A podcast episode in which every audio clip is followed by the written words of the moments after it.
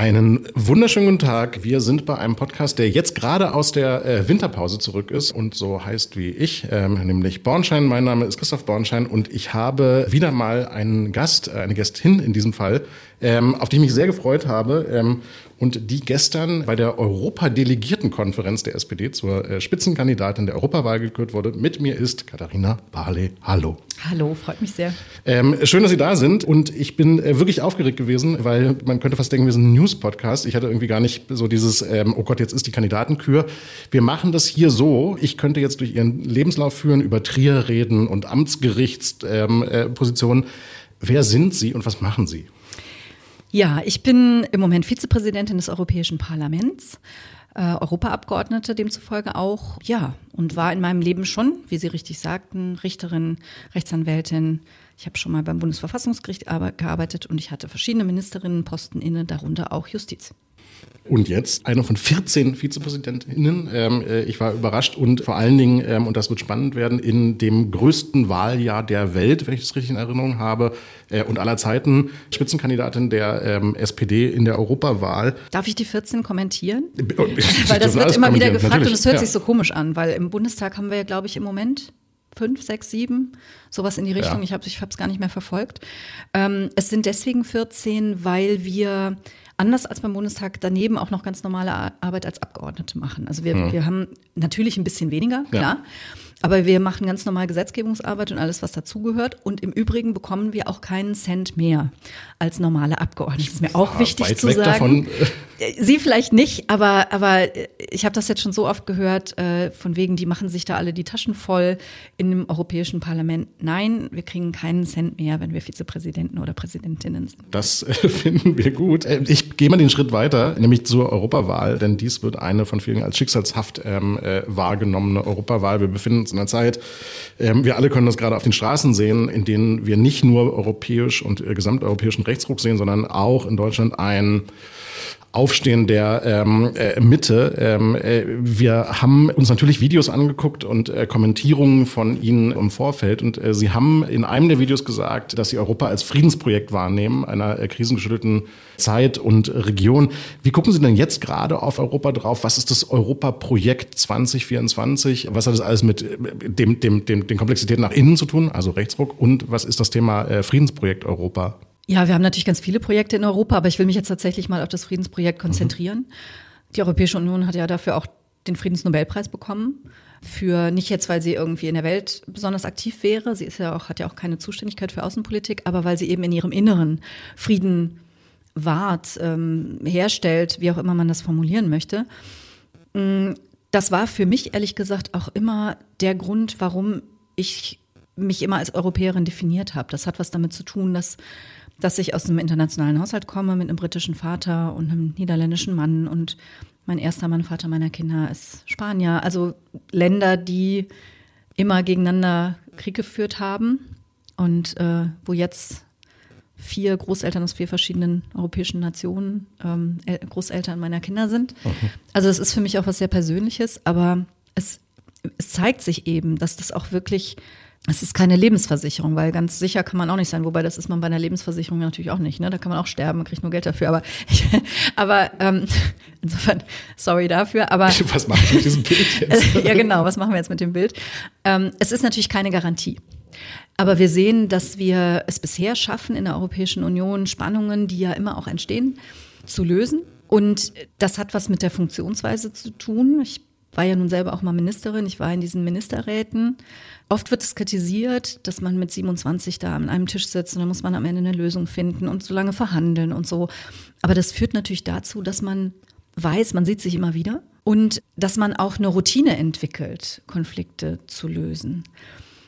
Es hat in der Vergangenheit schon öfter welche gegeben, die schwieriger waren. Ich denke jetzt zum Beispiel an ähm, die ehemalige polnische Regierung, die ja wirklich den deutschen Hass quasi zur Staatsräson erklärt hat. Es gibt andere Spannungen zwischen Ländern aus unterschiedlichsten Gründen. Ich sag mal, als Sebastian Kurz den Südtirolern die österreichische Staatsbürgerschaft andienen wollte, da fand sein Parteifreund sogar, Silvio Berlusconi, es überhaupt nicht lustig. Ähm, aber wir, wir, wir kriegen das hin Bisher muss man sagen. Mit Viktor Orban haben wir jetzt einen neuen Player.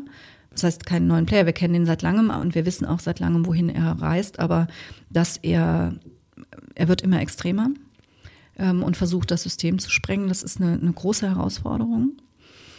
Mm, aber nach wie vor finde ich, dass dieses Friedensprojekt neben natürlich dem, dem wirtschaftlichen und dem, dem kulturellen und was wir sonst noch alles für großartige Aspekte dieser Europäischen Union abgewinnen können, immer noch für mich ganz zentral ist. Und ich hoffe natürlich, dass die Menschen, die jetzt auf der Straße sind, das wirklich auch so sehen. Und das wäre auch tatsächlich meine Anschlussfrage, weil, weil Friedensprojekt, Einigungsprojekt, wie auch immer man es nennt, wir hatten ähm, vor dem 24.02., vor inzwischen fast drei Jahren, ähm, im Prinzip eine, eine, eine kriegsfreie Zeit. Ähm, ist das zu selbstverständlich geworden und ist da nicht eine Generation, die das einfach so als selbstverständlich nimmt und sind wir nicht plötzlich wieder gelandet innerhalb von so 24 Monaten in einem Behauptungskampf von etwas, wovon wir immer ausgegangen sind. Es wäre absolut selbstverständlich. Man zahlt ja natürlich mit Euro in Österreich. Genau so ist es. Also ich habe ja vor fünf Jahren schon mal für das Europaparlament kandidiert, erfolgreich auch kandidiert, ich bin ja drin. Für mich ist das nicht eine Frage von, von Wahlkampf oder so, sondern das ist wirklich meine tiefe Überzeugung. Daher komme ich auch zu meiner Europabegeisterung. Und ich habe deswegen gesagt, natürlich ist das für mich auch ein Thema im Wahlkampf. Und 2019, ich sage es ganz ehrlich, da haben mir auch meine eigenen Leute eher davon abgeraten, mit genau dem Argument. Damit lockst du keinen Menschen hinter dem Ofen vor. Aber hat sich das, das schon so schicksalshaft im 19 angefühlt? Oder ist es diesmal anders? Also ich will ja jetzt nicht ähm, mich selber loben und preisen, aber ich habe das damals schon gesagt. Ähm, und ich habe auch damals schon gesagt, dass die Demokratie akut gefährdet ist. Und in diese Richtung ja auch die letzten fünf Jahre gearbeitet, ähm, weil natürlich war das schon zu spüren. Ähm, wir haben ja rechtsextremistische Parteien schon damals gehabt. Und wir hatten damals schon einen Viktor Orban und wir hatten damals schon eine PiS-Partei in Polen an der Regierung. Also das war ja nicht neu. Nur man neigt anscheinend, und ich finde in Deutschland besonders dazu, den Blick eher aufs Nationale zu richten und nicht so richtig zu schauen, was läuft denn eigentlich woanders schon ab. Ich habe das damals schon thematisiert und ja, es hat sich damals im Wahlergebnis nicht niedergeschlagen, aber es hat sich bewahrheitet. Aber was macht denn, und wir, wir kommen auf Wettbewerbsfähigkeit und wirtschaftliche Gründe, was, was macht denn diese populistischen nationalen Positionen so begehrlich, wenn man gleichzeitig ähm, ja die Friedensdividende kann man glaube ich nicht mehr sagen, aber ähm, äh, die Vorteile von, von, von Europa so selbstverständlich findet. Also man zahlt ja ganz selbstverständlich mit Euro und wird nicht kontrolliert an innereuropäischen Grenzen, aber trotzdem wählt man dann eine nationale oder populistische Partei. Das kommt für mich nicht gut zusammen. Was, was, was sind denn, was ist die Attraktivität dessen? Also zum einen haben nicht alle Länder in der Europäischen Union den Euro und zum Stimmt. anderen, ich lebe jetzt selber auch in einer Grenzregion, da ist das für mich völlig selbstverständlich, über Grenzen zu, zu reisen, aber ganz, ganz viele Menschen bewegen sich ja gar ja. nicht in diesem Radius. Für die ist das gar nicht was, was sie praktisch erleben. Aber viel wichtiger noch, ähm, das zahlt ein dort, wo diese Populisten und Extremisten immer unterwegs sind, nämlich ähm, bei, bei Verunsicherung, mhm. bei das kenne ich nicht, das ist mir fremd, ich verstehe es auch nicht. Mhm. Ähm, Globalisierung ist ja auch so ein Ding, Digitalisierung, Klimawandel, dieses Gefühl, Mensch, früher hatte ich meine kleine Welt, die habe ich verstanden, da hatte ich auch Kontrolle drüber, mehr oder weniger. Und das habe ich jetzt nicht mehr. Und das ist anscheinend etwas, was ähm, ganz tief Menschen bewegt. Dieses Gefühl, ich möchte Kontrolle über mein Leben haben, ist ja auch verständlich. Und da setzen die eben an und sagen, bestes Beispiel ist ja Großbritannien, der Brexit. Take back control. Das, so haben die das auch genannt. Jetzt sieht man, was sie davon haben. Ne? Aber, aber da, damit haben die an, an, an ganz Basisgefühl, ich will jetzt gar nicht niederes Gefühl, sondern, sondern so ein Grundgefühl im Menschen appelliert. Wie das diese Extremisten leider oft ähm, sehr geschickt tun. Und so kommt das zustande. Und dann der letzte Punkt vielleicht noch, Nationalismus ist immer ein Aufstellen gegen jemanden. Und ähm, das ist dieses, dieses äh, Abwälzen von Schuld, von Verantwortung. Dir würde es ja besser gehen, wenn nicht der oder die.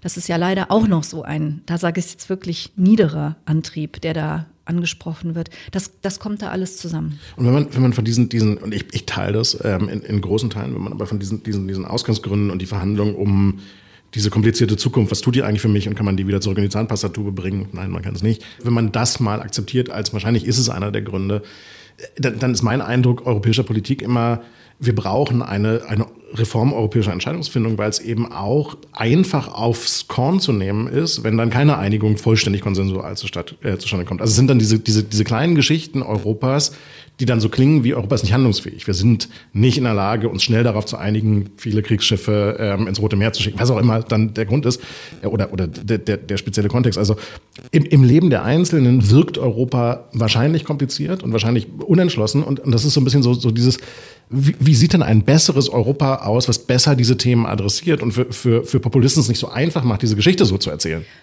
Also Europa ist kompliziert und an vielen Stellen auch ähm, reformbedürftig. Das stimmt. Aber ich hätte jetzt nicht die Illusion, dass wir Europa jemals so einfach hinkriegen, dass Menschen das verstehen. Ich wage mal die These, Menschen, die sich nicht intensiver mit Politik beschäftigen, verstehen auch nicht immer, wie nationale Politik eigentlich funktioniert. Was wird eigentlich auf der Länderebene geregelt, was beim Bund? Ähm, was macht eigentlich der Bundesrat? Was ist denn diese komische Bundesversammlung, die den Bundespräsidenten wählt? Solche Dinge, ja, was hat denn der Bundespräsident eigentlich zu sagen? Fragen Sie mal auf der Straße, ähm, nach, die, stellen Sie mal auf der Straße diese Fragen. Ich, meine These wäre, die würden Sie auch nicht beantwortet bekommen. Genauso wenig, vielleicht ein bisschen mehr, aber nicht viel, ähm, als die Frage, ja, was, was macht eigentlich, wer, wer ist eigentlich die Europäische Kommission? Mhm. Ähm, insofern, und man, man, ich würde es auch nicht für gut heißen, wenn wir jetzt ähm, die Funktionsweise der Europäischen Union nur danach orientieren würden, dass die Menschen sie verstehen, sondern sie muss handlungsfähig sein und sie muss ähm, transparent sein. Übrigens mhm. ist die Europäische Union deutlich transparenter ähm, als, äh, als viele andere nationale Systeme ähm, weil wir ja auch äh, von, von den Besten immer lernen. Also beispielsweise beim, beim Transparenzregister, Lobbyregister heißt das in Deutschland, ähm, da, sind wir, da sind wir deutlich weiter als die meisten nationalen Parlamente. Wir müssen besser werden im Output, aber das Entscheidende ist auch hier wieder die Kommunikation. Wir hm. machen so irre viel, was direkt oder indirekt bei den Menschen positiv ankommt. Aber es ist tatsächlich sehr, sehr schwer, das zu erklären, weil es oft auch nur indirekt ist. Oft, oft erlassen wir ja Richtlinien, die verpflichten nur die Mitgliedstaaten, etwas zu tun. Und dann nehmen die Leute nur wahr, mein Mitgliedstaat, mein, mein Staat tut etwas. Okay. Und wenn das was Gutes ist, dann sagen die nationalen Regierungschefinnen und Chefs auch selten dazu, das kommt übrigens aus Europa. Wenn es was Schlechtes ist, dann schon. Mein Eindruck, und ich, ich bin da bei allen dabei und ich will nicht in, in Staatslehre gehen und nicht darüber sprechen, dass das Komplexität ja auch äh, Minderheitenschutz und all sowas, also ich bin komplett dabei. Der Eindruck ist nur, der jetzt gerade entsteht, das hat auch was mit medialer Verstärkung zu tun.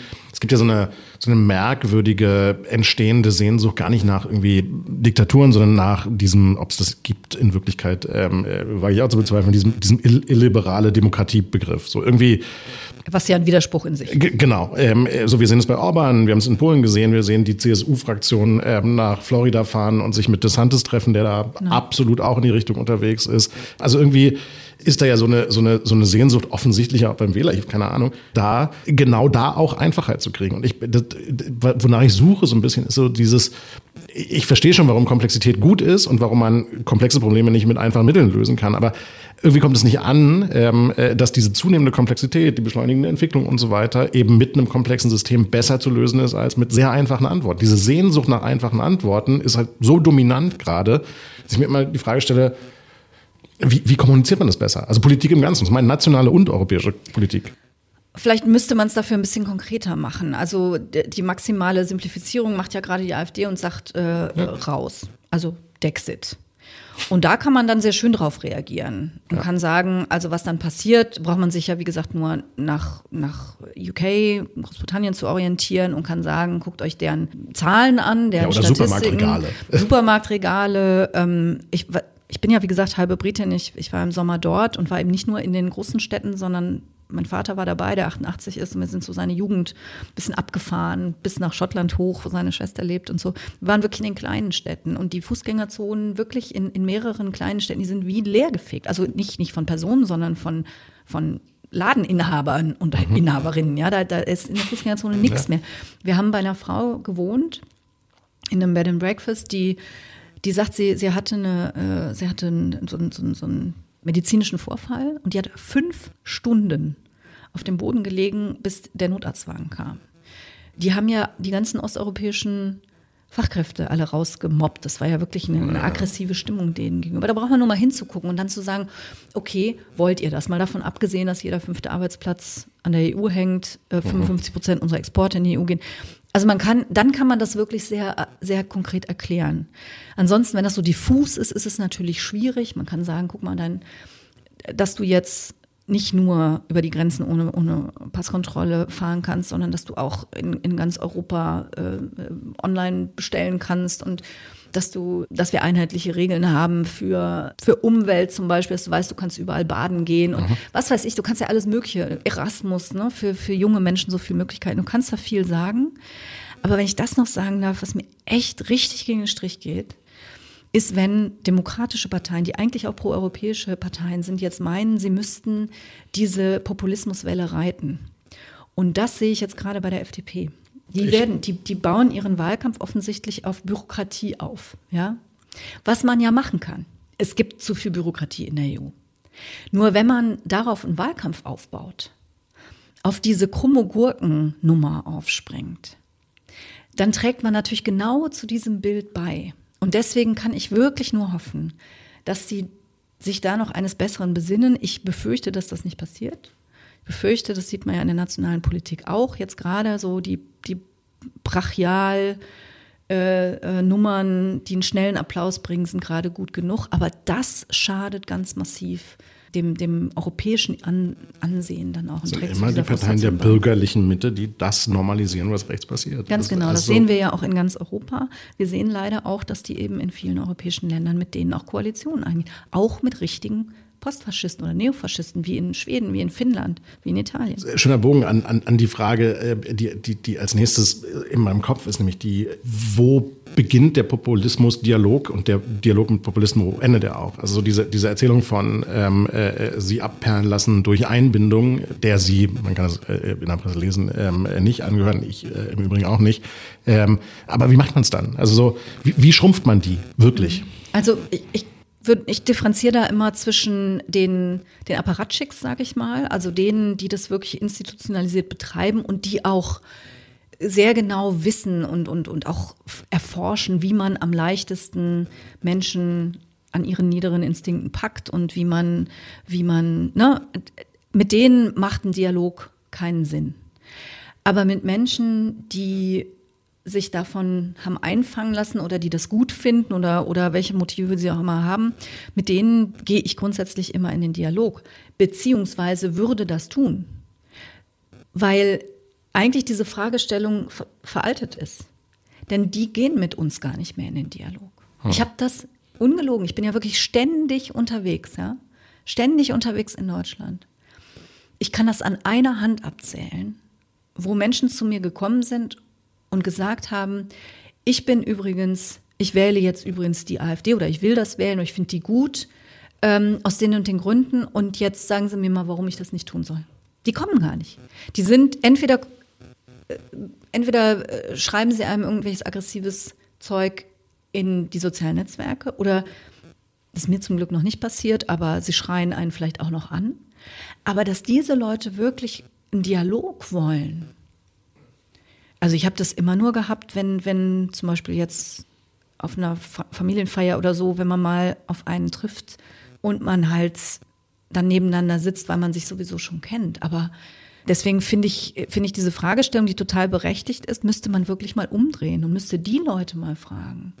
Wo ist eigentlich eure Dialogbereitschaft? So funktioniert es dann nicht. Also so die, die Erzählung funktioniert nicht, wenn, wenn sie nicht Vertreterin der Altparteien und abzulehnen sind Altparteien ist. Ich mache das in. Ähm, also so, es ja, ist ja eine aber, Gegeneinander-Erzählung. Aber die sind, ja, naja na gut, aber ich, wenn ich jetzt eine normale Wählerin wäre, ich bin jetzt Politikerin, deswegen sind für mich jetzt andere Politiker keine, ich sag mal, normalen Gesprächspartner. Da sage ich, mit denen rede ich und mit denen rede ich nicht. Aber wenn ich eine normale Bürgerin wäre, die die AfD ablehnt, was ich tue, ja, so. alles andere wäre. Dann dann wäre das doch durchaus interessant, mal dahin zu gehen und mal zu fragen. Und ich habe das in der Vergangenheit auch gemacht, bevor ich, ich bin ja erst seit zehn Jahren beruflich in der Politik. Davor habe ich ja, wie gesagt, ein anderes Leben geführt. Ich bin dann auch immer mal zu denen gegangen, deren Meinung ich nicht war. Erstens, um zu hören, was die so zu sagen haben. Und zweitens auch, um im Extremfall, um zu sagen, Der Meinung bin ich übrigens nicht. Ich war jetzt nicht bei der NPD, aber also so diese, dieses Kaliber freie Wähler in Bayern, die für mich wirklich schon, also zumindest Aiwanger persönlich, echt schon hart an der Grenze sind. Klar, na, ich glaube, was, was da drin steckt, ist ja, ist ja, und das ist, glaube ich, unser großes Problem. Es ist noch ein bisschen was anderes. Das Problem ist, dass da auch eine Demokratiefeindlichkeit drin ist und Sie als Teil der Institution Demokratie dann eh nicht satisfaktionsfähig sind. Weil, wo ich fühle, dass der, dass der Diskurs der, der, sagen wir mal, Fortschritts- und Zukunftsbewältigung gerade hingeht, ist nach so einer Sehnsucht in ein, naja, kommen wir als Demokratie durch diese komplizierte Situation denn so besonders gut durch? Die Chinesen, die machen es doch super, läuft doch total gut. Deswegen glaube ich, ja, so ein bisschen, Sie? ihre Verantwortung ist noch mal eins größer, ähm, weil, weil sie mit dem, mit, dem, mit dem Gefäß Europa dazu verdammt sind, zu beweisen, dass es so nicht ist. Ja. Ja, stimmt. Also äh, die bedienen das, die Sehnsucht nach Vereinfachung. Ja. Das hatten wir ja eben schon. Die machen das durch Abschottung. Ich erinnere mich noch sehr gut, da war ich ganz frisch im Bundestag, als es mit Pegida anfing. Und ich, hab, ich erinnere mich damals gesagt zu haben, das Gefährlichste an dieser Bewegung ist der Begriff Lügenpresse. Weil damit schotten die die Leute von seriöser Berichterstattung ab. Klar. Und das Gleiche machen sie natürlich auch mit Politik.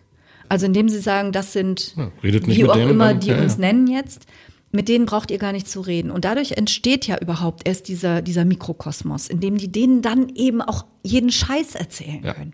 Jeden kompletten Unsinn. Ich habe letztens mit einer Frau gesprochen, die völlig entsetzt war.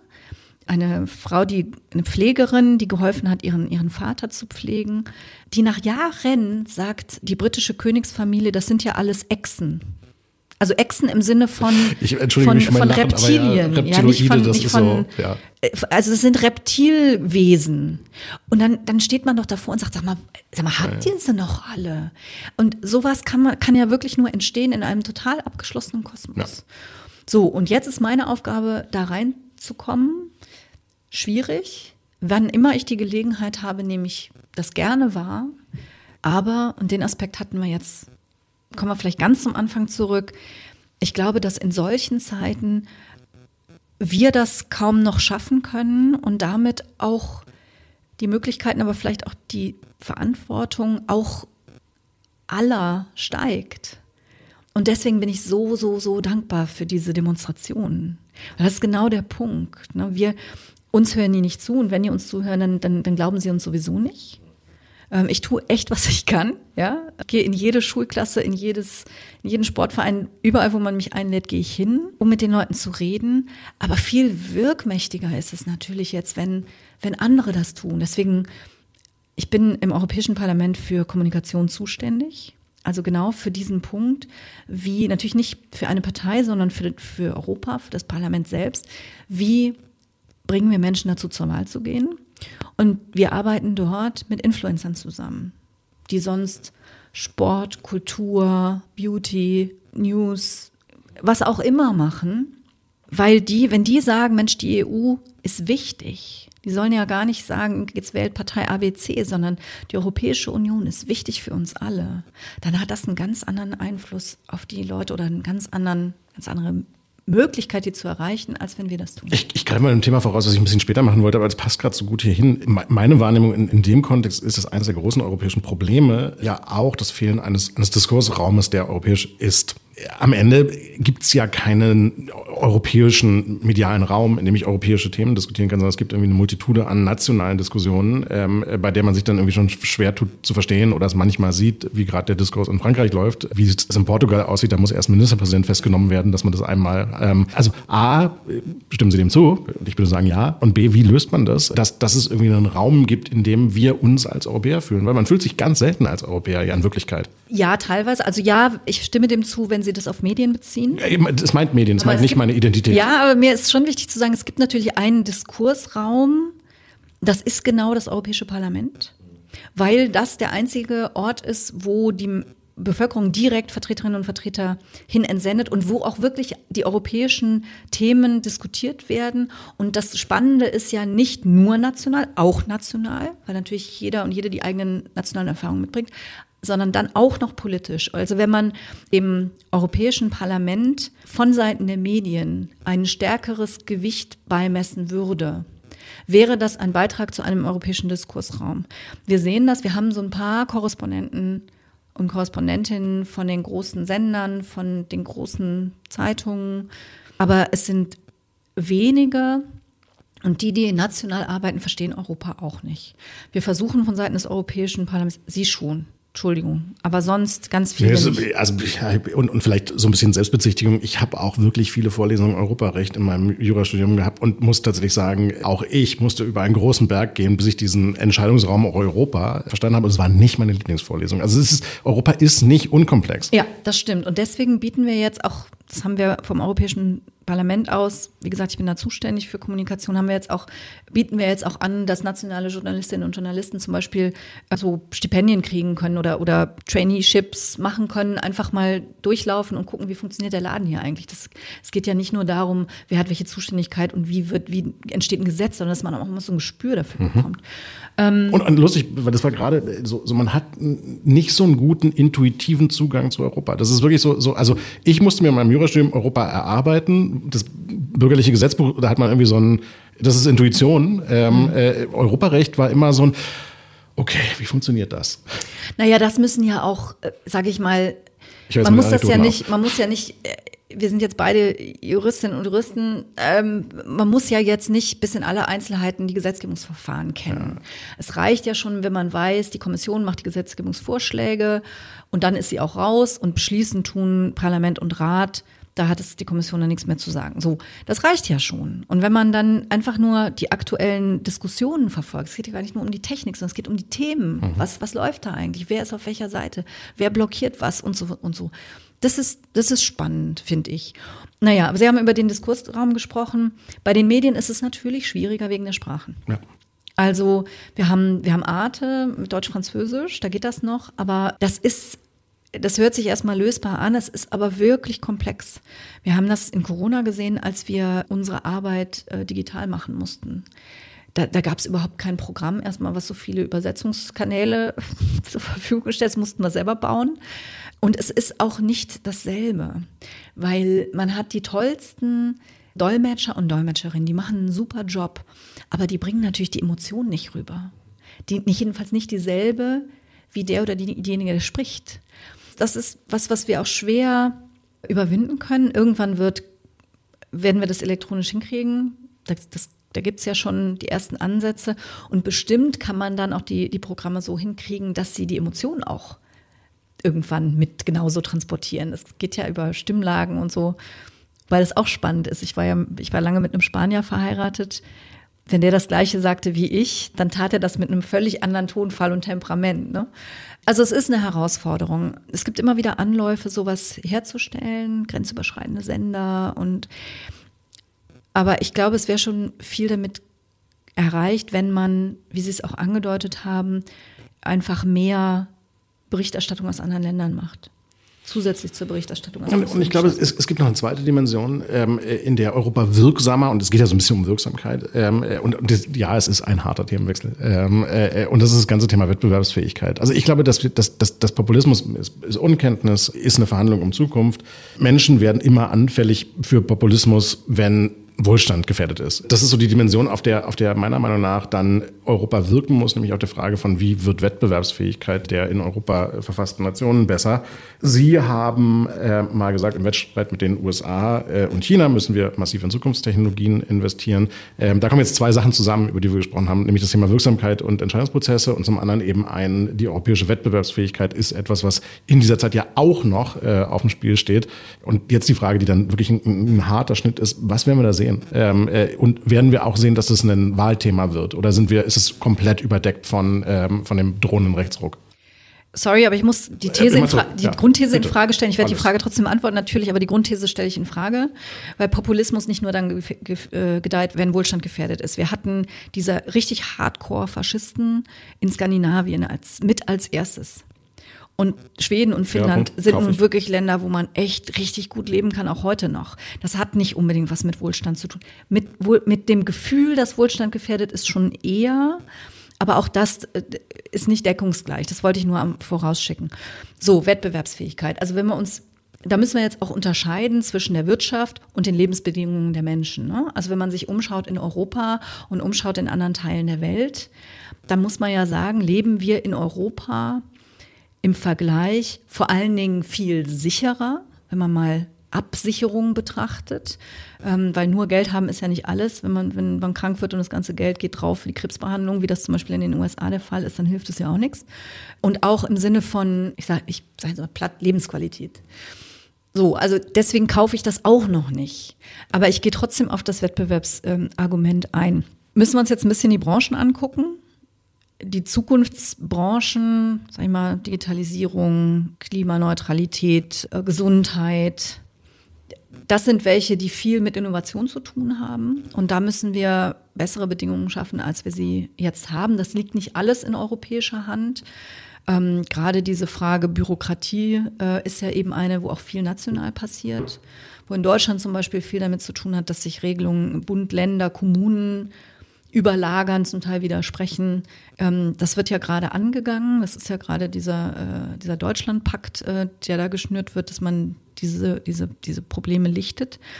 Aber wir können natürlich ganz viel machen beim Thema ähm, Incentivierung, also ähm, finanzielle Anreize schaffen. Wir haben diese 750 Milliarden zum Beispiel im Corona-Aufbaufonds. Davon soll ja ein großer Teil in Klima oder muss ein großer Teil in Klimaschutz und in Digitalisierung gehen. Also der ist immer noch lange nicht erschöpft. Ähm, wir haben jetzt zum Beispiel diesen Critical Raw Materials Act, also seltene Rohstoffe, dass wir gucken, die auch in Europa zu fördern und viel mehr zu recyceln, dass sie bei uns auch bleiben. Ähm, Digitales, ich weiß, das ist Ihr Lieblingsthema. Ähm, ja. Äh, können wir vielleicht gleich noch eingehen. Ich wollte aber jetzt noch Eins. eine. Hm? Ein Lieblingsthema. Ich wollte noch eine Sache sagen, weil wirklich ganz viel über auch über Finanzielles läuft. Und wir haben ja einen Bundeskanzler, der ehemaliger Finanzminister ist. Und der hat es gestern auch nochmal gesagt bei uns auf der, auf der Konferenz. Wir können nur wettbewerbsfähig sein in diesen Bereichen, wenn wir endlich eine Kapitalmarktunion richtig hinkriegen. Weil das Problem ist, dass bei uns die Voraussetzungen dafür, Kapital insbesondere in Startups zu kriegen, aber generell in die Wirtschaft immer noch nicht gut genug sind. Das, das ist in, vor allen Dingen in den USA viel leichter. Und deswegen können wir da europäisch was tun. Es steht auch in unserem, in unserem Wahlprogramm drin. Es gibt übrigens ja noch die zweite Achse ähm, äh, digitaler Binnenmarkt. Also so, äh, es, es gibt da eben tatsächlich sehr viel Grund für mehr Europa, wo meine Sorge, und wenn wir jetzt das isoliert auf mein ähm, Lieblingsthema digital uns angucken, ist ein, diese, diese Themen sind ja relativ alt. Also ähm, äh, das äh, digitale Binnenmarktthema ist alt, das ähm, Finanztransaktionsthema ist relativ alt. Das ist aber nochmal was anderes, ne? Finanztransaktionen würde ich jetzt. Nee, auch so, der Kapitalmarkt ist, ist, ist, ist, schon ein relativ altes Thema. Ja. Ähm, das ist so ein bisschen so die, die 2019 äh, Katharina Barley und die 2024 Katharina Barley. Die Rahmenbedingungen für mehr Europa in der Wahrnehmung sind ja nicht besser geworden. Also meine Sorge ist so ein bisschen, wir haben viele Themen intellektuell schon lange vorgedacht. Die sind irgendwie klar, dass man irgendwie einen geschlossenen digitalen Binnenmarkt machen muss und dass Deutschland sich da keinen Gefallen tut, wenn 16 Landesdatenschützer irgendwie ein Gesetz jeweils anders interpretieren. So alles verstanden. Nur jetzt hat sich die Stimmungslage nochmal nicht unbedingt für mehr Integration entwickelt. Das wird ja schwerer. Ja, aber bei all dem Populismus, der da unterwegs ist, haben ja ähm, selbst diese autokratischen ähm, Staatschefinnen und Chefs, ne, das brauche ich nicht zu gendern, glaube ich. Äh, ich überlege auch gerade. Ja, ja, genau. Ah, die autokratischen. Man weiß noch nicht, wo Italien hingeht, aber. Stimmt. Stimmt, sorry. Äh, richtig. Chefinnen. Genau, Chefinnen. Die haben ja trotzdem auch noch Interessen. Mhm. Und dass wir wirtschaftlich vorwärts kommen, das eint die. Deswegen, wenn wir jetzt mal bei der autokratischen Regierungschefin sind, ähm, wenn es um solche Fragen geht, verhält sie sich ja, ich sage jetzt mal geschmeidig auf der europäischen Bühne, mhm. ne? weil sie diese, weiß auch gerade, wie Italien ähm, abhängig ist von äh, wirtschaftlich und, und finanzpolitisch von der Europäischen Union. Also wir haben diesen digitalen Binnenmarkt. Ich glaube, der Kommissionsvorschlag ist von 2020. Der ist unfassbar alt. Also. Aber, es, aber es ist natürlich auch schon sehr, sehr viel passiert. Jetzt haben Sie die Datenschutzgrundverordnung angesprochen, die in der Ausführung in Deutschland tatsächlich, wo man sagen kann, hm, hätte man besser machen können, dass man die Verantwortung nicht an die Landesdatenschutzbeauftragten gibt, bin ich total mit einverstanden. Aber die Datenschutzgrundverordnung selbst die wird ja zum Beispiel von der Vorsitzenden des Deutschen Ethikrates, die die gleiche Kritik hat, äh, sehr gelobt.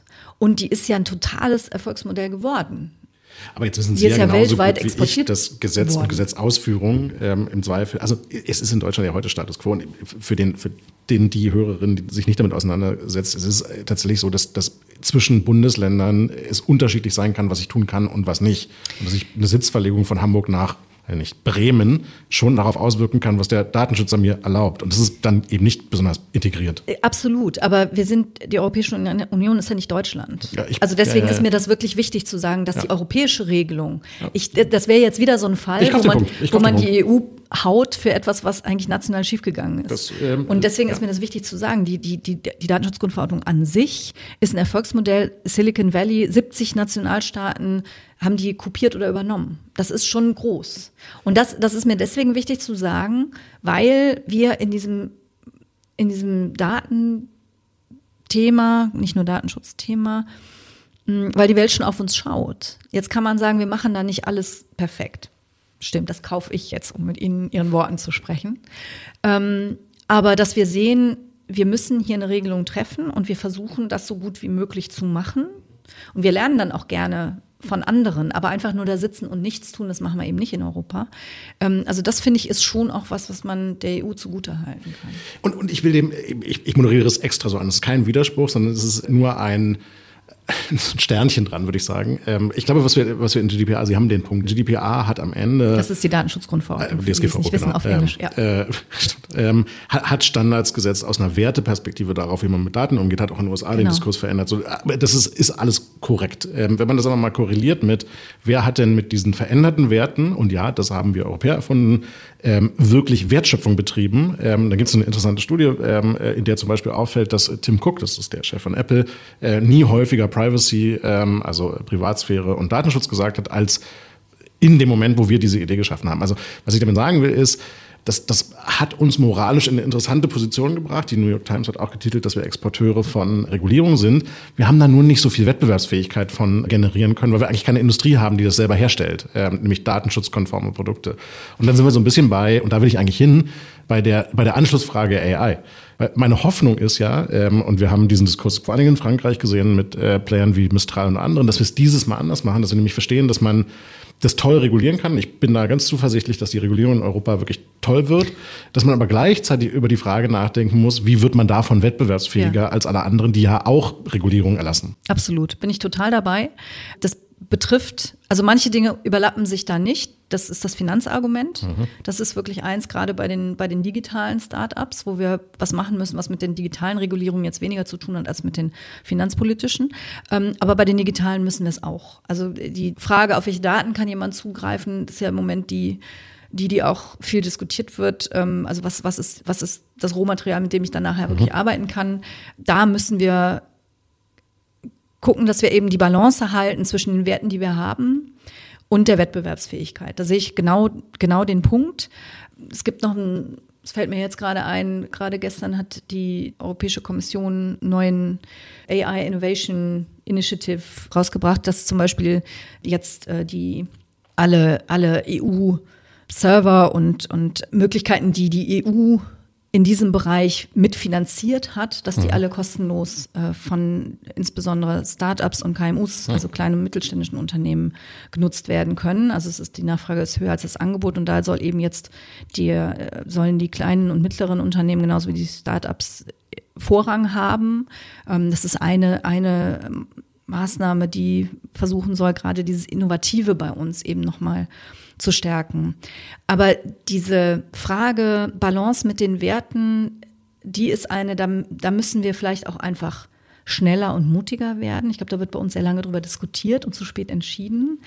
Beispiel Gesundheitsdaten. Also das war noch, als ich in der Bundesregierung war, immer noch ein Thema, was wild diskutiert wurde. Und eigentlich wird es ja jetzt gerade erst entschieden, sowohl national, Karl Lauterbach hat da ja auch, ähm, ist da auch tätig geworden, aber eben auch auf der, auf der europäischen Ebene. Denn wir wissen ja, natürlich wollen wir diese Daten zur Verfügung stellen. Die Frage ist halt nur, wie. Gesundheitsdaten sind besonders sensibel. Wie kriegt man es hin, dass man äh, das pseudonymisiert, anonymisiert und dann, dann feuerfrei. Ja. ja und, und, da trifft dann die Komplexität tatsächlich auf, auf noch eine dritte Dimension und das ist wann. Sie sagten gerade wie, weil äh, am Ende ist tatsächlich auch äh, zu spät einfach dann genau. wettbewerbsschädlich. Ähm, äh, und ich glaube, das ist die, die große Frage von und da ist Demokratie eben wie Demokratie ist. Ähm, Demokratie ist durch ihre Langsamkeit demokratischer, ähm, aber auch weniger wettbewerbsfähig. Und ja. da äh, die Mitte zu finden, was mich so ein bisschen ist, ist dieses Bewusstsein dafür, wie kritisch dieser Moment ist und ähm, wie viel auf dem Spiel steht. Ist, ist, das, ist das sehr, ist das handlungsleitend, wenn man in Brüssel arbeitet?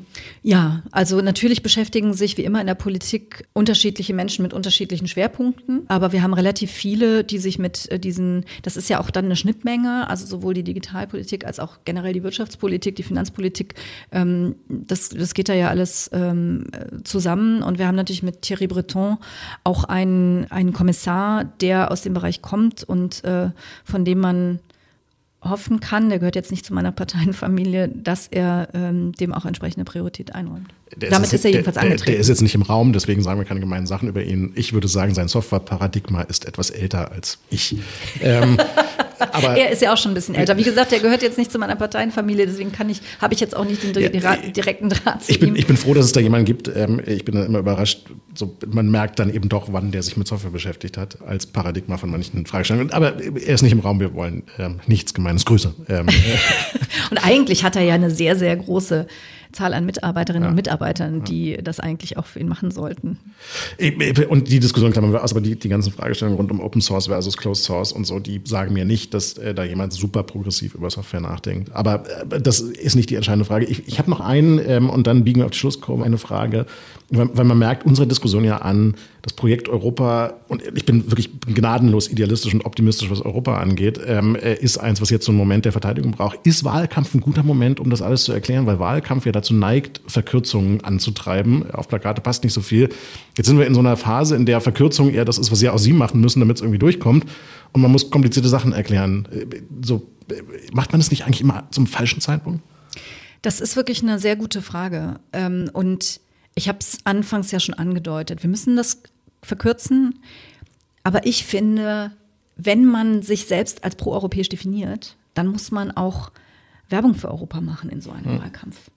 Jetzt ist es inzwischen, glaube ich, bei jedem angekommen, dass man mit negativen Botschaften schneller Emotionen erzeugt als mit positiven. Ja. Das ist einfach ein neurologischer Fakt. Und ich sehe mit großer Sorge, dass Menschen und Parteien, die sich eigentlich selber als proeuropäisch definieren, auf dieses Trittbrett aufspringen. Über und wenn das passiert, sprachen wir ja bereits. Ja, nee, aber ich, ich sprach ja auch über eine liberale Partei. Und, ja. und wenn das passiert, dann mache ich mir riesige Sorgen, weil dann natürlich die anderen demokratischen Parteien, das ist ja auch der Sinn von so einem Wahlkampf, den die dann betreiben, in so eine Ecke gedrängt werden von wegen, ihr seid hier die, die, die Gutmenschen und die grässliche, grässliches Wort, grässliche Wortverdrehung, finde ich im Übrigen, oder die, die Idealisten oder die, die ähm, die die Realität nicht anerkennen. Irgendwie so ein, so ein Ding. Ne? Ja. Dabei finde ich, gehört beides zusammen. Also man muss sagen, haben wir ja auch gerade, Mensch, da läuft echt nicht alles rund. Ja, und da gibt's wirklich Sachen zu verbessern. Und ich, das ist wirklich auch eine herzliche Einladung, das Leuten wie mir auch zu schicken und zu sagen, hey, hier läuft gerade was schief, ne? Und, und sorgt dafür, dass die, dass die Regulierung anders wird. Aber wenn für mich ist es trotzdem eine Verpflichtung, gleichzeitig zu werben. Es ist nicht nur ein Wahlkampf. Natürlich möchte ich gerne für die SPD und für mich ähm, die Stimme gerne einwerben von Menschen, die Europa begeistert sind, idealerweise. Aber ich möchte auch für Europa werben, weil das eine Verantwortung ist. Ähm, es gibt nirgendwo so einen Ort, wie es die Europäische Union ist. Das ist historisch etwas Einmaliges, es ist weltweit etwas Einmaliges. Und wenn wir uns dieser Verantwortung nicht bewusst sind, sondern aus egoistischen Motiven und kurzfristigen Motiven, ich will eine Stimme für die nächste Wahl, dieses Projekt beschädigen, dann ähm, tun wir uns keinen Gefallen. Also ja, es läuft viel schief, auch beim Thema Bürokratie kann man sagen, kann man kritisieren, aber bitte nicht auf eine plumpe, populistische Art und Weise, ähm, sondern differenziert und gerne auch indem man gleichzeitig sagt, wie wunderbar die Europäische Union ist. Grüße gehen raus an Marie-Agnes Strack-Zimmermann an dieser Stelle, habe ich verstanden. Ähm, wir, wir schreiten zur letzten und fast schon standardisierten Frage. Ähm, was ist es denn, was Ihnen dieser Tage Zuversicht ähm, äh, gibt und Sie optimistisch in die Zukunft gucken lässt? Die vielen Menschen auf der Straße, ganz klar. Okay, das, ja. Ganz klar. Ähm, und die vielen Nachrichten, die ich auch bekomme. Und Ach, die Arbeit auch in der Europäischen Union. Ich bin jetzt fünf Jahre dabei und ähm, jetzt, während ich das sage, merke ich richtig, wie, wie es bei mir echt jetzt ohne, ohne, ohne Scheiß, wie es richtig warm wird. Ähm, ich, ich, das ist mir so wichtig. Vor meinem persönlichen Hintergrund und vor dem, was ich jetzt gerade tue und erlebe. Wir, wir, wir können so, so stolz sein auf uns, dass wir diese Europäische Union gebaut haben gar nicht ich persönlich, sondern wir als Völker und als Bevölkerungen und als Pro-Europäerinnen und Europäer, ähm, dass wir wirklich alle zusammen alles tun müssen, um dieses wichtige, wichtige Projekt auch wirklich weiter in die Zukunft zu tragen. Mir bleibt an der Stelle nur Ihnen äh, alles erdenklich Gute für die sicherlich anstrengende äh, Zeit des Wahlkampfes zu wünschen äh, und die Daumen zu drücken ähm, und Danke zu sagen, Katharina Barley. Das war spannend. Das hat mich sehr gefreut. Vielen Dank, hat mir Spaß gemacht.